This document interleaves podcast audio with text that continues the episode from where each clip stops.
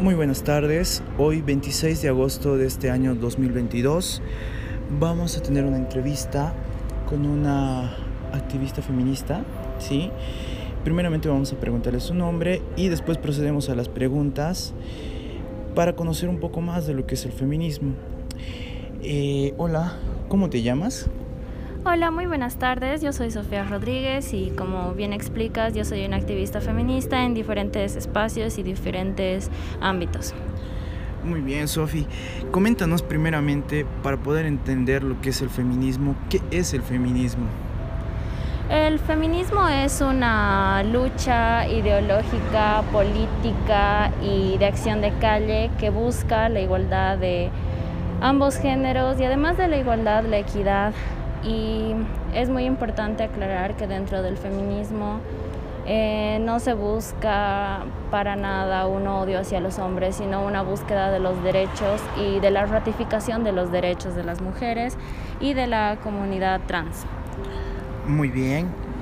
Y un poquito más en la historia, ¿cómo se forma el feminismo? No sé si te las si sabes.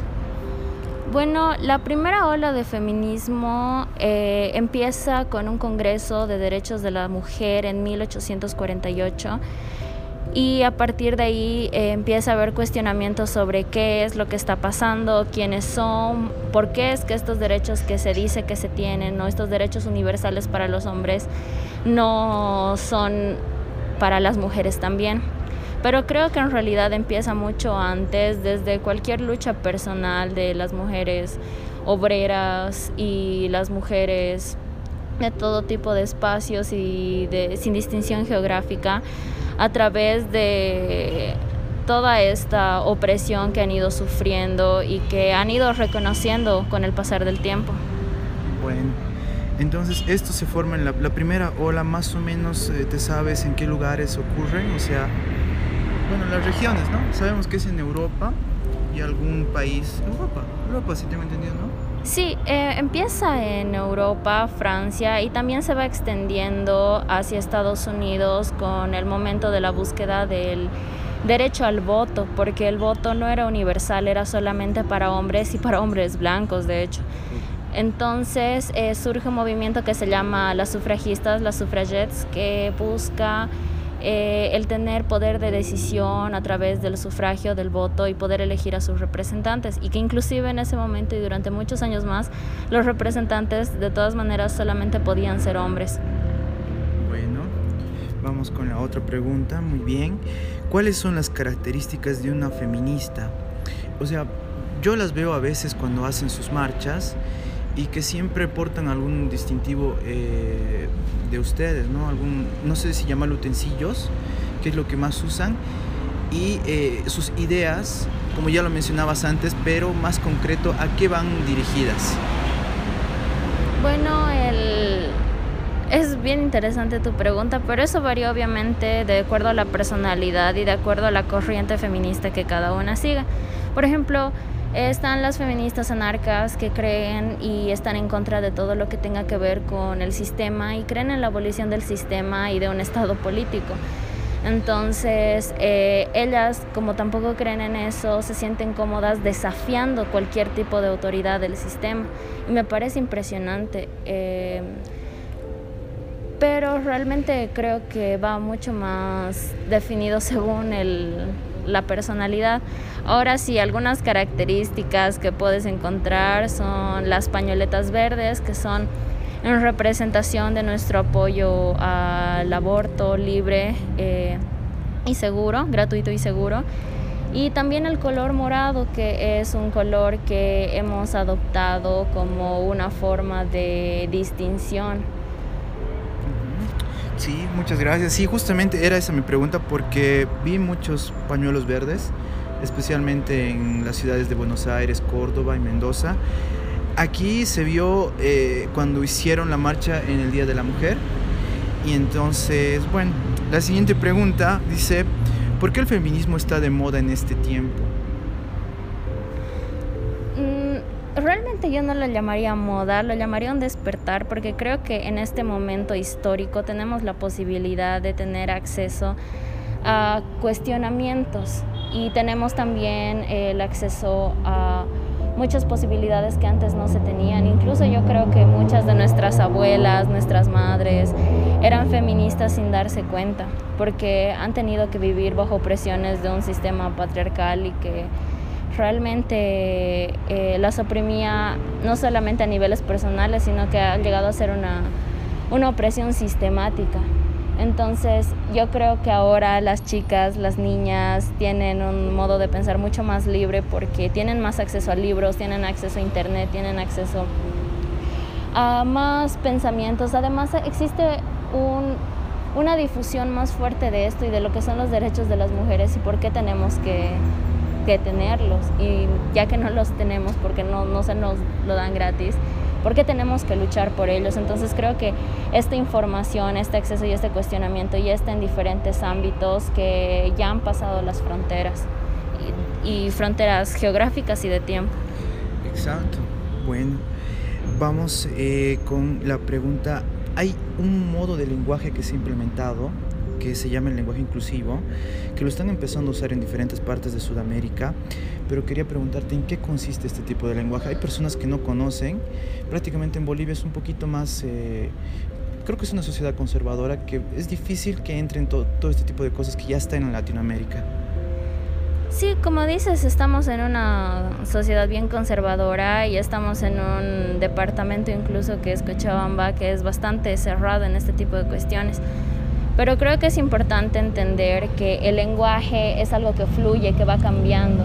Entonces va cambiando durante los años, durante las décadas y creo que es importante irnos adaptando y cuestionando todas estas reglas que realmente en algún punto dejan de, tener sentido, como eh, defender tanto una normativa de que se priorice el género masculino dentro de lo que son las palabras o, las frases. Entonces, el lenguaje inclusivo es una forma de poder dar un espacio a las personas que se autodenominan y se consideran personas no binarias. Y las personas no binarias son personas que eh, se identifican con ambos géneros o no se identifican con ninguno, que es, es completamente válido y entendible. Yo personalmente sí lo utilizo cuando eh, estoy con personas no binarias, pero por eso creo que es importante también perderle el miedo a hacer la pregunta de con qué género te identificas, porque muchas veces eh, al asumir un género tal vez estamos dañando a la persona o tal vez eh, inclusive tenemos miedo de que si preguntamos el género la persona se pueda sentir ofendida cuando no y es momento de quitarnos esos tabujos y decir, eh, sí, eh, yo personalmente me considero ella, entonces mis pronombres son ella. Eh, y pueden referirse a mí así esos términos. Y no creo que haya, más bien es una forma más cómoda de poder relacionarnos y hablar entre nosotros. Muchas gracias, Sofi. Tenemos, yo sé que tú tienes una ideología formada, y por eso te entrevisto. ¿Qué libros recomendarías a las, eh, a las chicas o a las, a las que se quieren formar en el feminismo para que puedan entender este fundamento que vos tienes?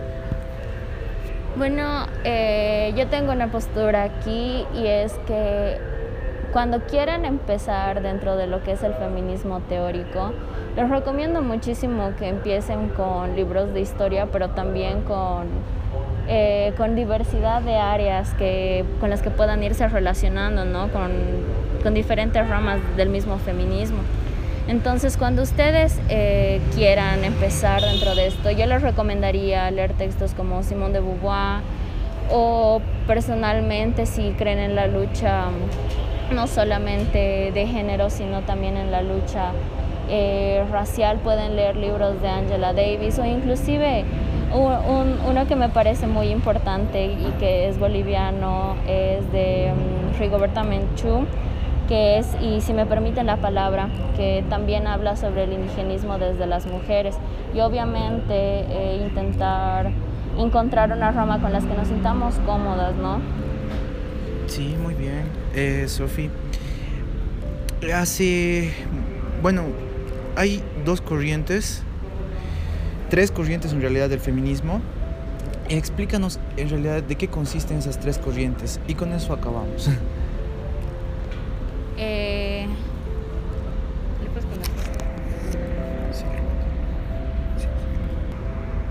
bueno, eh, entonces, con corrientes yo supongo que te estás refiriendo a las olas. Bueno, como te explicaba, la primera ola eh, de manera formal empieza en 1848 con este tema eh, de, de, la búsqueda de los derechos de la mujer que empieza en Europa y se extiende a Estados Unidos. Y como sabemos, por la globalización lo que pasa en Estados Unidos se extiende a todo el mundo. Y aparte de eso, la segunda ola empieza eh, entre los años 60 y 70 con eh, todo esto de la guerra que igual empezó justamente en Estados Unidos y este cuestionamiento de por qué las mujeres tenemos que seguir siendo oprimidas en este sistema, ¿no? Entonces empieza con una corriente distinta, un poco más eh, libre. Eh, se ponen a cuestionar no solamente eh, los derechos de la mujer que supuestamente ya se obtienen, sino también el rol de la mujer dentro de la sociedad.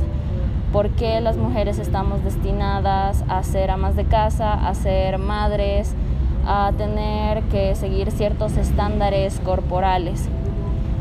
y esto se va extendiendo y se va modificando y yo creo que es algo bastante revolucionario el hecho de que se extiende igual la cultura pop con lo que empieza la tercera ola y ahí eh, existe la liberación del cuerpo de las mujeres donde las mujeres ya somos eh, completamente libres de decidir y sobre nuestros cuerpos, imponer nuestras modas para nosotras. Y creo que eso es algo que estamos viviendo ahora además de tener una lucha hacia los derechos sobre la soberanía corporal como es el derecho al aborto, eh, también eh, tener una diversidad y una posibilidad de poder vivir libremente nuestra sexualidad, ya sea decidiendo amar de manera libre y también actuando y viviendo nuestra sexualidad como nosotras quisiéramos, teniendo relaciones con quien nosotros quisiéramos, sin que haya estos cuestionamientos de buena mujer o mala mujer, porque eso, eso ya se está sacando de la cabeza, no solo de las mujeres, sino de la sociedad en general. Muchas gracias, Sofi. Eso ha sido todo y te agradezco por todo el detalle que nos has dado de lo que es la ideología feminista. Muy amplio, mucho conocimiento. ¿Y qué más añadir a esto? haría más preguntas porque ahora vemos la sociedad y lo que es la música que está entrando y cómo demigra la mujer, pero esto lo dejamos para otro tiempo. Así que me despido y muchas gracias Sofía, hasta luego. Hasta luego y claro, cuando quieras continuamos la entrevista, un gusto. Gracias.